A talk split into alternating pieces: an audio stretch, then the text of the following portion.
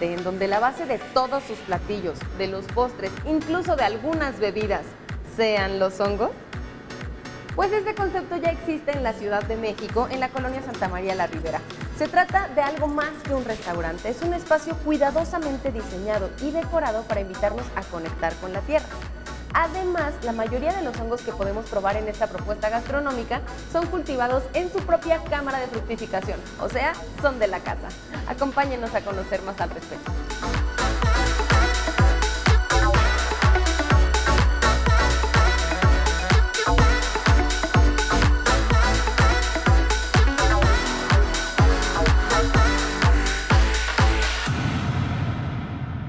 En compañía del chef Rodrigo nos vamos a adentrar en el reino fungi en todo su esplendor, aquí en esta propuesta que me parece bastante innovadora porque déjenme decirles que creo que no hay nada parecido en toda América Latina, ¿cierto Rodrigo? Justo, creo que eso es correcto. O sea, por lo menos en todo lo que es América como tal, incluyendo Norteamérica y demás, no incluiría un restaurante como tal con este concepto. Por ejemplo, en Norteamérica hay bastantes uh, micólogos que están haciendo un gran trabajo y que cultivan y fructifican uh, sus propios hongos para comercializar, pero casado así o mezclado con un concepto de un restaurante en la parte de abajo, creo que no. Sí, no como que está bastante dividido la parte científica y quizás un poco la parte tradicional, por ejemplo, en México, en donde sí estamos habituadas y habituados a comer hongos. Pero cuéntanos, explícanos, mejor dicho, de qué va este concepto. Yo ya les adelanté un poquito, pero necesitamos escuchar y comprender. Ok, pues bueno, primero nace como tal de Reino Fungi. Toda nuestra carta, el 100% de la carta incluye hongos. Pero ojo ahí, no, no nos dejemos engañar como tal con esto. No quiere decir que todos los platos que cocinemos sean de hongo. O sea, el hongo funge una parte muy importante del menú, pero además del hongo hay muchos más ingredientes. Y algo que nos, ah, o que tratamos de respetar es la trazabilidad del producto. Primera instancia con el hongo, que es nuestro ingrediente principal, y después con demás proteínas que ocupamos. Al igual, muchas veces nos denominan como un restaurante vegano, vegetariano. Creo que lo somos pero también tenemos opciones de proteínas, entonces hay una opción para todos. O sea, al final de cuentas tratamos de tener una visión de la gastronomía diferente, eh, un poquito más fresca y no casarnos con ninguna técnica, ni siquiera con la mexicana. Tratamos de sí tener una base mexicana de cocina mexicana. Al final de cuentas, como tú lo mencionaste, los hongos son parte muy importante de nuestra dieta, pero también hay muchas más técnicas y muchas más cocinas que podemos explorar y no nos casamos como tal con ninguna. Tenemos en este caso ahorita dorado, ah, tenemos cordero catadín de Puebla, tenemos carne de res de Sonora, hay, hay bastante trazabilidad y bastante trabajo. Y al fin de cuentas es algo que nos gusta bastante, el hecho también de poder presumir y poder hablar de nuestros proveedores, que es bastante importante. Creo que el trabajo de un cocinero se ve mucho más reducido cuando empiezas con un buen producto. Realmente es muy poquito lo que uno tiene que interactuar con él cuando inicias desde ese, desde ese buen comienzo, ¿no? por así decirlo. Sí que tienes una excelente materia prima, que en este caso son los hongos. Ya más adelantito vamos a ver un poquito acerca del cultivo de los hongos. Oye, pero ¿y, y cómo se les ocurrió? O sea, ¿de quién fue iniciativa que existiera un Ah. restaurante dedicado a el arte culinario a través de los hongos? Pues bueno, fue, son dos bloques de socios. Ah, en primera instancia, toda la parte de micológica, toda la parte fungi, por así decirlo, con Joan Matthew, con Lorena Jauregui, ah, que dieron esta esencia de Reino Fungi. Ellos nos buscaron a nosotros, a Chef María Espinosa, a, a mí como tal, para llevar el proyecto. Y ha sido un aprendizaje y ha sido meternos en, otro, en otra disciplina al final de cuentas, porque también esto es, eso es Tencuy, es la unión de dos disciplinas como tal, de la micología, que es el estudio del reino fungi, así con la, con la gastronomía. Y al final de cuentas, el por qué también nacen los platos viene mucho de la gran eh, tamaño de sabores y texturas que podemos tener. Nosotros aquí en la cámara tenemos ocho cepas en total creciendo, de las cuales tenemos un panorama de hasta, de esas ocho podremos sacar hasta 44 sabores y texturas diferentes, solamente de esas ocho, porque al final de cuentas probamos el hongo en toda instancia, desde crudo, deshidratado, ah, en conserva, en escabeche, asado, laqueado, infinidad de técnica. Y al final de cuentas eso nos va desprendiendo texturas, nos va desprendiendo diferentes sabores y al final vamos creando todo el menú de todo esto. El concepto de todo este restaurante no solamente se centra en los platillos, sino como lo mencionaste, el nombre también es parte fundamental. ¿Qué significa? Tencuy es conectar en náhuatl, significa eso. Y eso viene por el micelio. ah, o bueno, fue en, idea de eso. El micelio es el cuerpo del hongo, es un ah, cuerpo carnoso blanco que eh, comienza a alimentarse en primera instancia de la paja o del acerrín de encino, que es el alimento como tal, y de este comienza a fungir el fruto.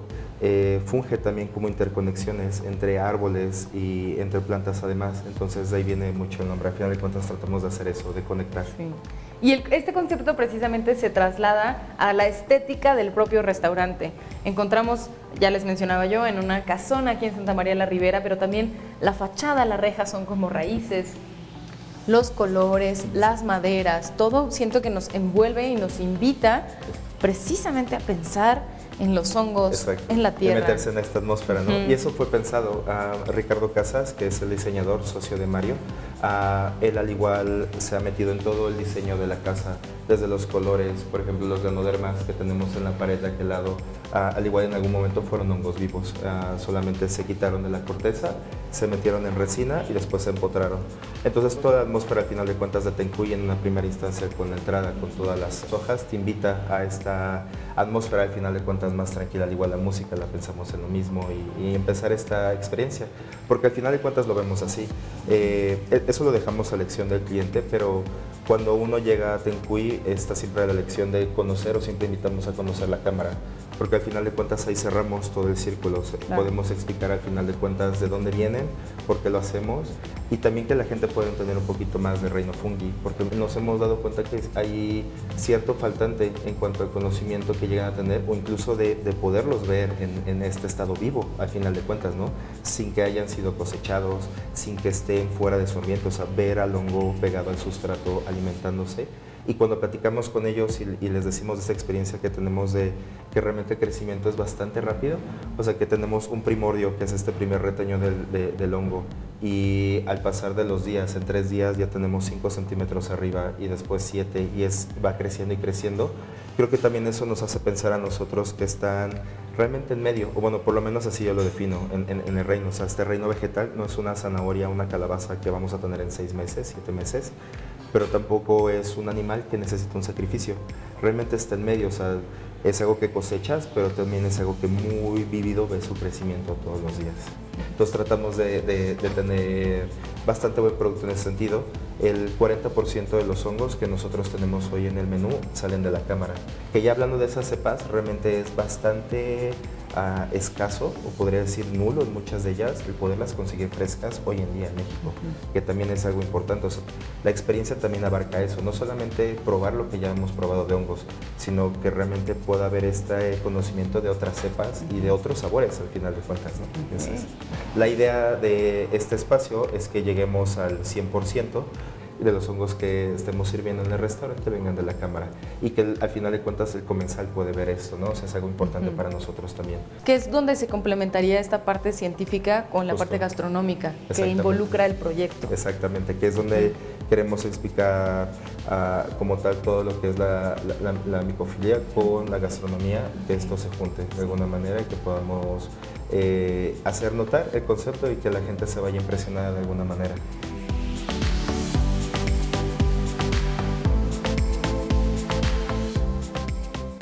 Oigan, ¿y qué les parece ya que estamos escuchando tanto acerca de la cámara y ya que conocemos el valor y la importancia que tiene para todo el concepto? Pues vamos a visitar la cámara. Perfecto, sí. Vamos allá arriba. Vamos a enseñarles qué es lo que tenemos allá. Bueno, y ahorita nos vemos para cocinar. Claro que sí.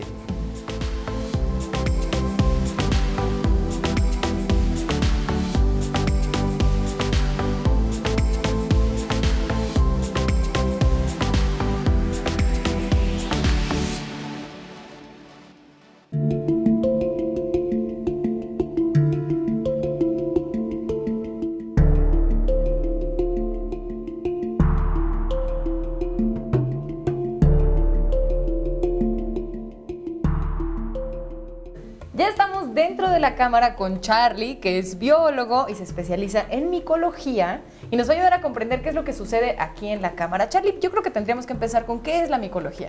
La micología es una rama de la biología y se encarga del estudio científico de los hongos. Hay que tomar en cuenta que desde hace milenios eh, las culturas tradicionales pues, de diversas partes del mundo, me refiero a las que están arraigadas a la vida en el campo, pues han hecho uso de estos hongos eh, con un fin alimenticio y medicinal.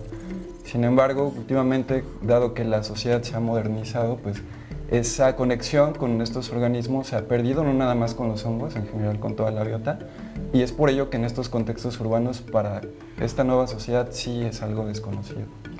Y ahí es donde es pertinente este proyecto. ¿Cuál es la finalidad? El objetivo de este laboratorio es precisamente lograr una producción que pueda abastecer la demanda de la cocina de Tencuy.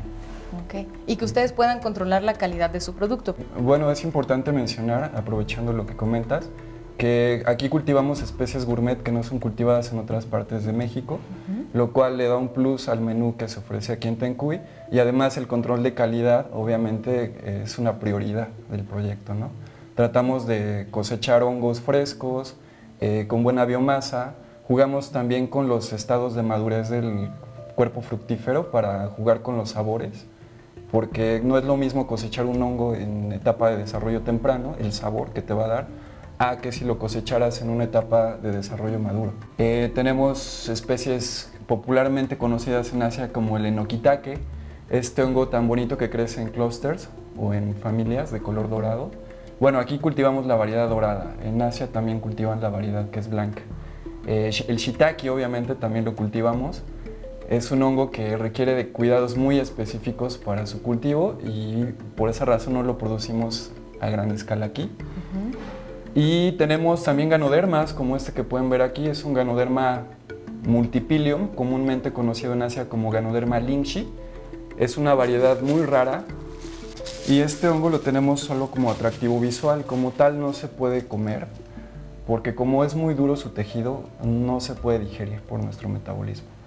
Entonces lo que hacemos es procesarlo para hacer tinturas medicinales o decocciones también medicinales.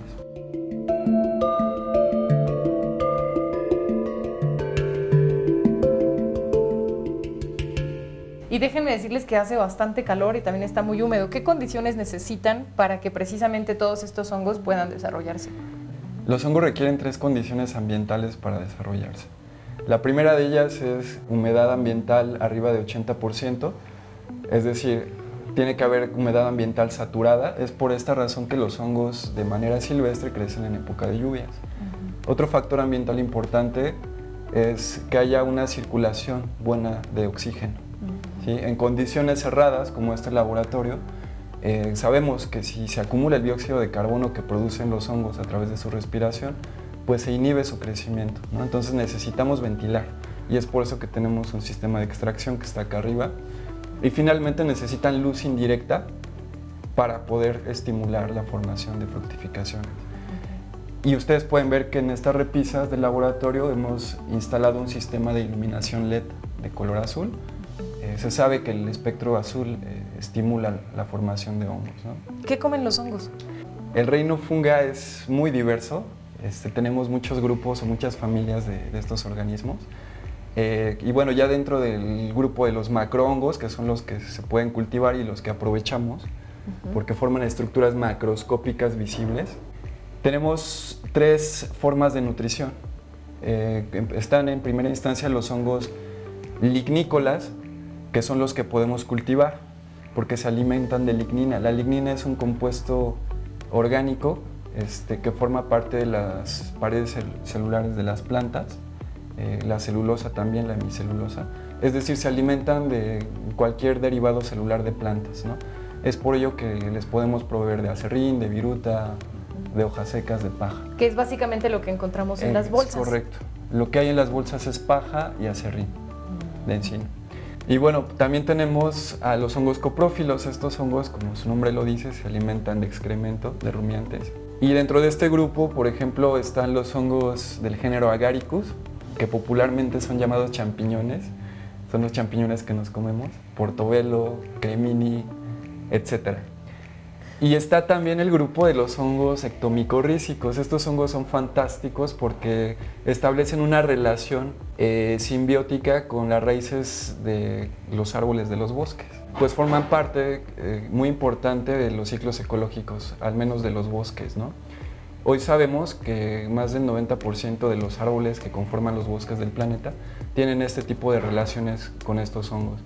Y bueno, estos hongos al fructificar forman los hongos que son muy apreciados culinariamente eh, desde tiempos milenarios, ¿no? Sobre todo en Europa, especies populares como eh, las trufas son un ejemplo de estos hongos ectomicorrícicos. Especies como la famosa amanita del César, también en Europa, también forman este tipo de interacciones. Como tal, estos hongos no se pueden cultivar porque se entiende que forman parte de un manejo forestal in situ, eh, pero bueno, es una línea de investigación ahorita emergente este, y seguramente en México pronto estaremos en ese nivel. ¿no? ¿Y existen diferentes propiedades? ¿Depende del tipo de hongos o en general todos son lo mismo? Todos son adaptógenos, todos son funcionales y hay hongos, como bien dices, que actúan eh, sobre ciertas enfermedades o padecimientos o protegen a ciertos órganos. Eh, en el caso de hongos como el ganoderma, eh, sabemos que puede regular la presión para las personas que tienen hipertensión. Tomar extractos al corto plazo les ayuda a regular esa hipertensión. Podríamos hablar horas acerca de estos seres vivos, pero ya nos tenemos que ir a cocinar con Rodrigo. Muchísimas gracias, Charlie. Vale, muy bien.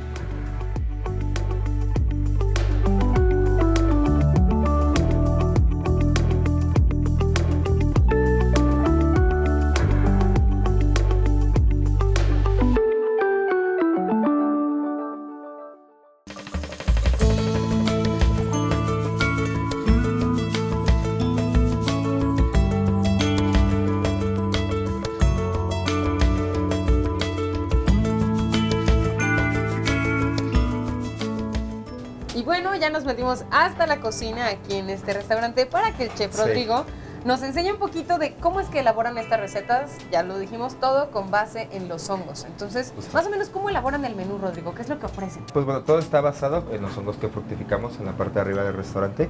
Ahorita vamos a hacer unos uh, tlacoyitos. Ocupamos masa de maizajo. Los vamos a dorar. Vamos a poner un poquito de aceite vegetal, fuego medio. Me lo pasa, es este de acá.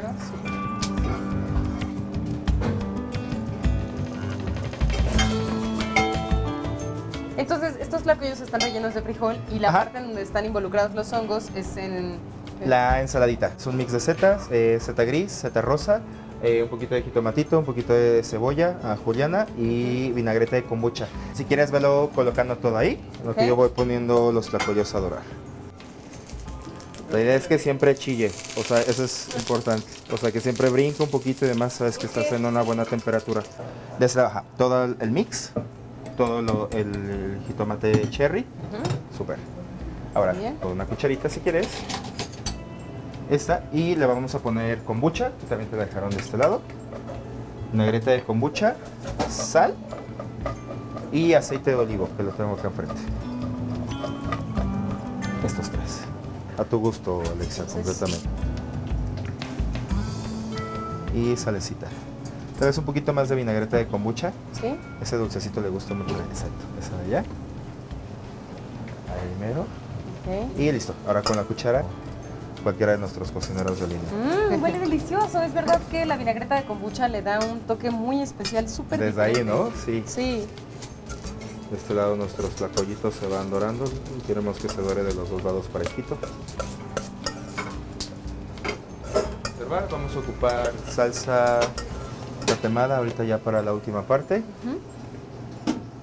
Nuestra ensaladita y queso que lo tengo de este lado. Muy bien. Como algo así, más o menos. Ah. Esta. Cuidado, esto está caliente, ¿va?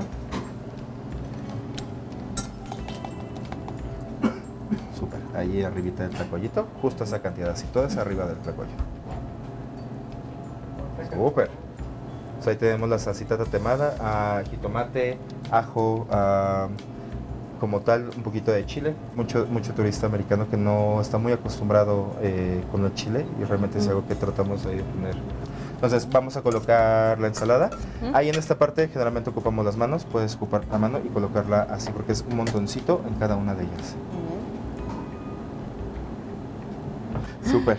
Muy bien. Ah, ahora, listo con la ensalada y terminamos con un poquito de queso. Lo vamos a rallar si quieres en esta parte voy yo y ya tú lo terminas lo sí. Solamente rayar el quesito. Es otro tipo de tlacoyo. y como podemos ver tiene una lluvia de queso. sí, Y terminamos con ceniza. Si quieres ayudarme con eso, es ceniza de chiles como tal. Es como un, exacto, como espolvorearlo un poquito más. Ahí está. Ok. Buenísimo. Y ya por último, aceite de pasote. Ok. Adelante. Que es ya nada más tirado como tal en todo el plato. Y este es nuestros tlacoyitos. Y así queda. Justo. Este es entonces nuestro, Nuestros tlacoyos. nuestros tlacoyitos, que Sí. tiene esta personalidad que caracteriza a los platillos en general de este restaurante, ¿no? Una Justo. mezcla de sabores. Hongos, pero también México, pero también como un poquito del mundo. Justo. Pues listo para degustar ahorita en un ratito que lo puedan Mm, probar. ¡Qué delicioso! Ajá. ¿Y qué otros platillos eh, son como de los más pedidos para la gente o más inusuales? Ah, pues bueno, eh, le gusta bastante la ensalada de jitomate herlum, que de hecho la pasamos por la parrilla. Eh, es jitomate herlum con shiitake, ah, una vinagreta de balsámico como tal, sabores también ácidos, fuertes, dulces, agridulce, va por ahí, gusta bastante. Ah, y también vamos a hacer el postre, uno de nuestros clásicos ya como tal, que es chocongos. Bueno, eso le decimos de cariño, que es eh, setas trempadas en chocolate. Es un mazapán que hacemos en casa, eh, las setas trempadas y una mousse de chocolate, que yo creo que igual la gente siempre como, experiencia o como primera vez o porque eh, le gusta, lo, piden. Entonces creo que es lo que siempre generalmente piden en, en- en el restaurante. Ah, nosotros, independientemente de ah, fungir como restaurante, hay mucha más historia que platicar. Desde las bebidas, ah, desde la coctelería que está haciendo Javi, hasta esta parte ya de una buena cocina, una- un buen plato, un buen sabor y un buen montaje, hasta también tener toda la parte de la cámara, que eso es lo que nos da creo que nuestra esencia. Sí. Poder bajar el balón de realmente es esto, es este plato, es este tlacoyo, es toda esta parte, pero hay toda una historia atrás de eso y hay mucho trabajo de muchas personas.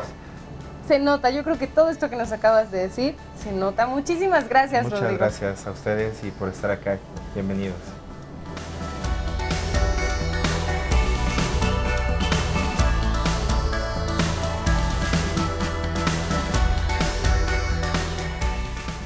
Este capítulo nos dimos cuenta cómo este restaurante le hace honores a la larga tradición que tenemos en México de consumir hongos. ¿Ustedes se atreverían a probar alguno de estos platillos? Claro que sí, cuando lo hagan cuéntenos su experiencia a través de nuestras redes sociales y recuerden que nos pueden escuchar en Radio IPN en el 95.7 de FM. Nos vemos la próxima.